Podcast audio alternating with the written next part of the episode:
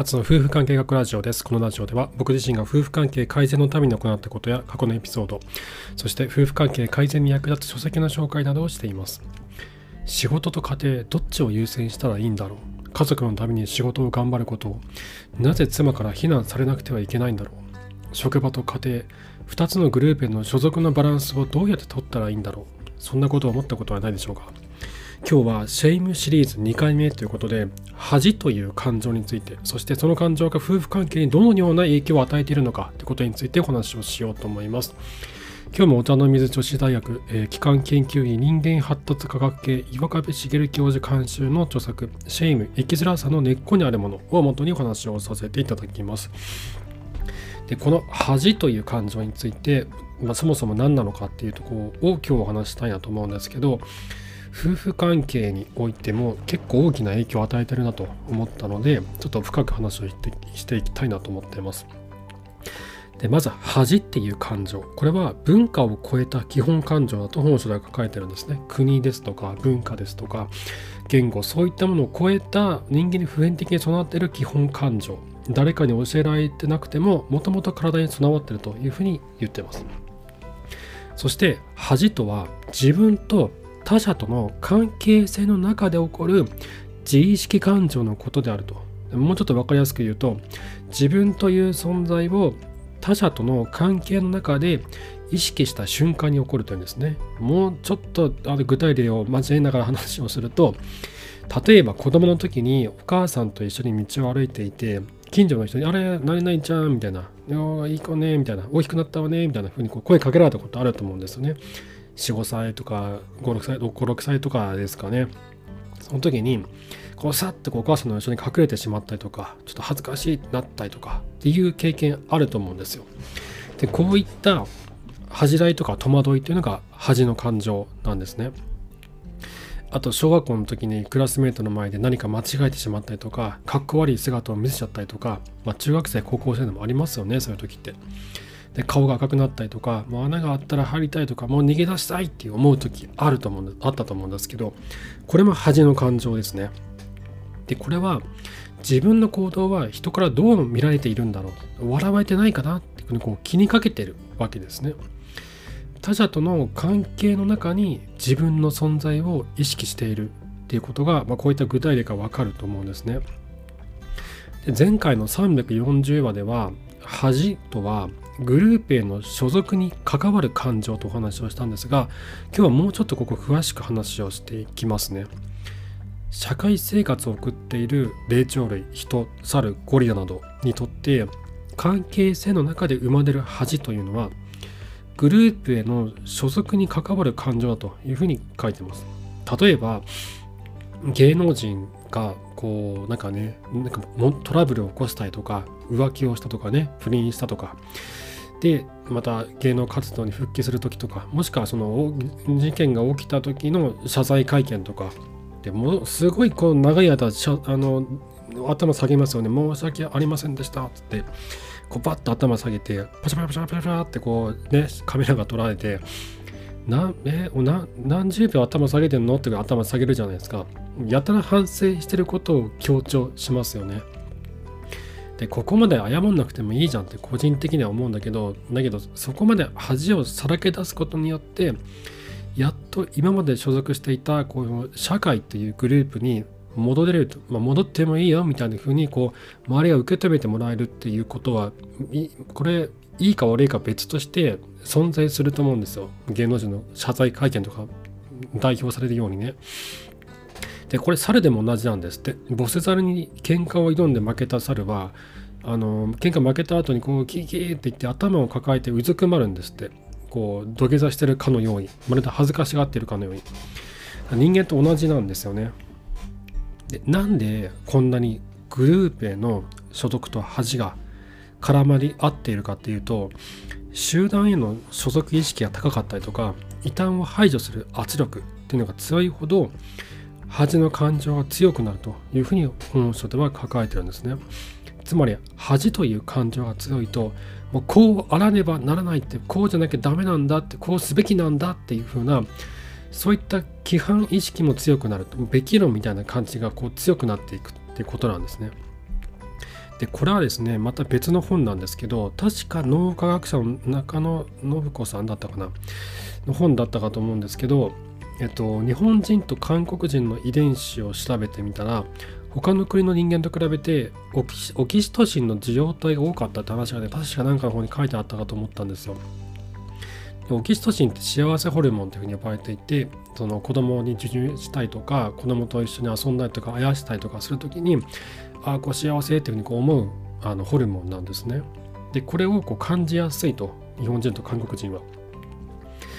でこれがですねオキシトシンで実はそれだけじゃなくて仲間意識を強くさせる効果もあるというふうに言われてるんですね。自分たちのこう身内意識を高めるっていう効果がある。だからこそいじめとかも起きやすくなるんですよね。外と内をこうきっちり明確に分けたがるんですよね。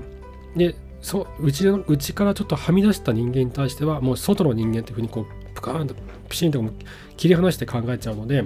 すぐにこう排除しようとするそういった意識が強く高まる日本人と韓国人は遺伝的にそういった傾向が強いってことを書かれていたんですね。こうあらねばならないっていう規律違反も日本人と韓国人は強く持ちやすいっていうことなんです。で韓国の人ってこう上下関係に厳しかったり年上を敬ったりとかこう会話の中でこうタメ語でよろしいでしょうかみたいなことをねわざわざ聞いたりするらしいんですよね。だお酒を飲む時にこう横を向いて飲まないといけないとか何か日本だと考えられないようなその習慣って結構多いですよね。他者との関係性における規律っていうのが多いなっていうのをすごい感じるんですね。で日本でも似たようなことはあるとは思うんですけどで、まあ、このようにですね、えーと、日本人は遺伝的にもグループへの貴族意識が強いのでより恥の感情に敏感だということなんです。で例えば、えっ、ー、と、夫婦関係に関する話にしていくと会社に対する貴族意識が強いと個人の事情よりも会社の都合を優先させることってしたことある方いると思うんですね。最近減ってきましたけどサービス残業を進んでやる人とか昔めっちゃいたんですよね。僕が昔働いてた会社でもすごいいてこうどれだけ俺はサービス残業してるか自慢みたいのを始める人とかがいていやお前それえそれ給料もらってないんでしょみたいなでなんか大して結果も出てなかったとかするんですけどサービス残業をひたすらやってることにこう誇りを持ってる人とかも結構いてでこれだけ貢献してるんだというふうにこう思い込んでるんですよね。だけど僕何度も何度も転職してきたんで思うんですけど会社ってやつは単なる器でしかなくてその器があなたの人生やあなたの家族に恩返しをしてくれることってないなって僕すごい感じてるんですよ。もちろんその福利厚生とかで手厚くしてるとこもあると思いますけどそれはそれとはまた別でどれだけ自分自身とか自分の家族よりも会社という組織に対して強い貴族意識を持ったとしてもそれその結果会社があなたやあなたの家族に対して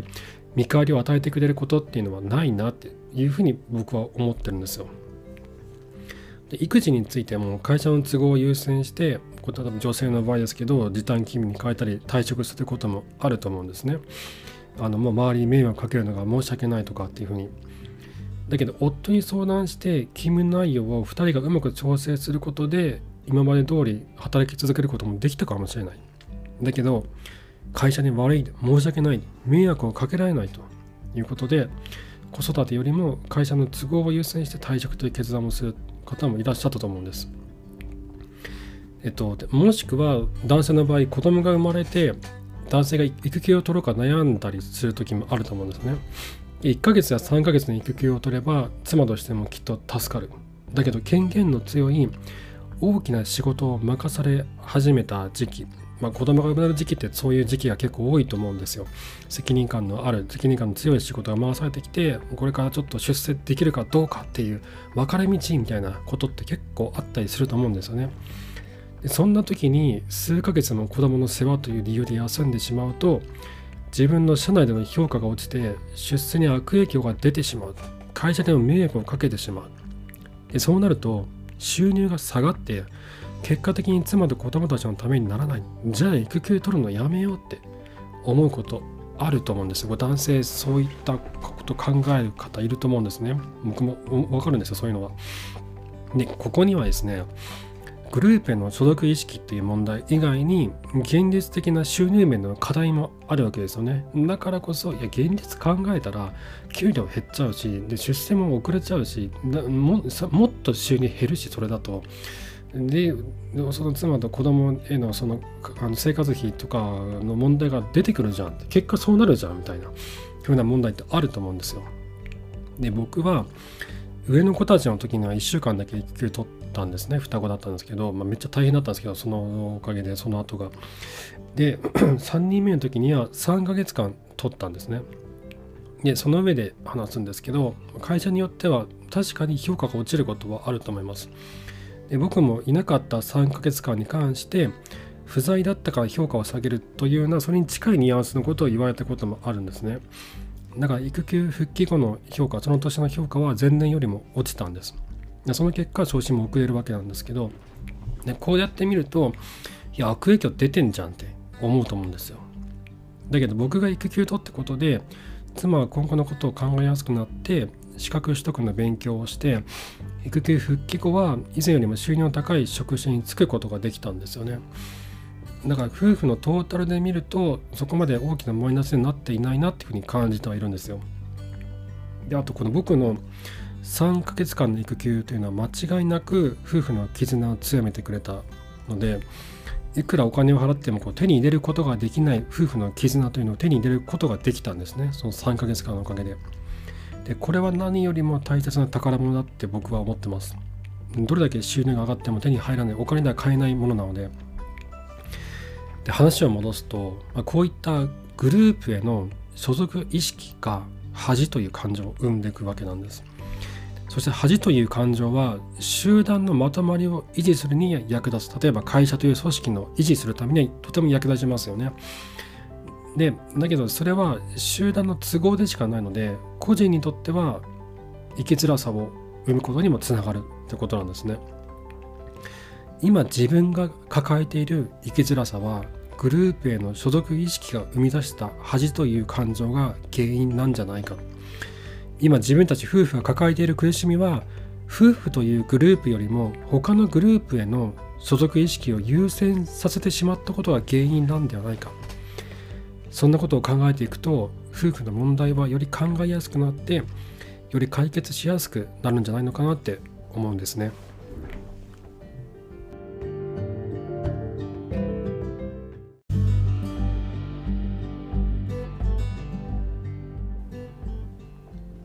はい、えー、ということで今日は恥という感情とは何なのかってことをお話したんですけど次回は恥という感情が持つ破壊力について話をしていきたいなと思います。夫婦関係に大きな影響を与える恥という感情。これがどのような破壊力を持っているのかということについて、え次回お話をしていきたいなと思っています。で、えっとね、このなんだ、ちょっと前にうちの三男がですね、3歳なんですけど、僕がお風呂に入ろうとしたら、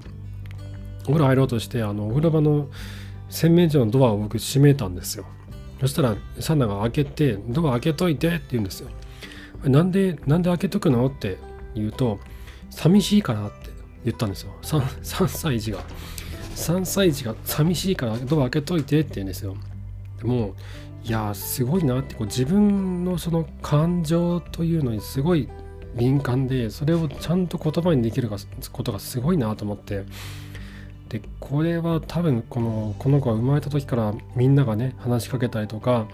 あのその子の感情について言葉にしてあげたりとか楽しいね嬉しいねとか悲しいねとかっていうふうにこう言葉にしてあげてたんですね僕は夫婦も周りの人たちも。だからここまで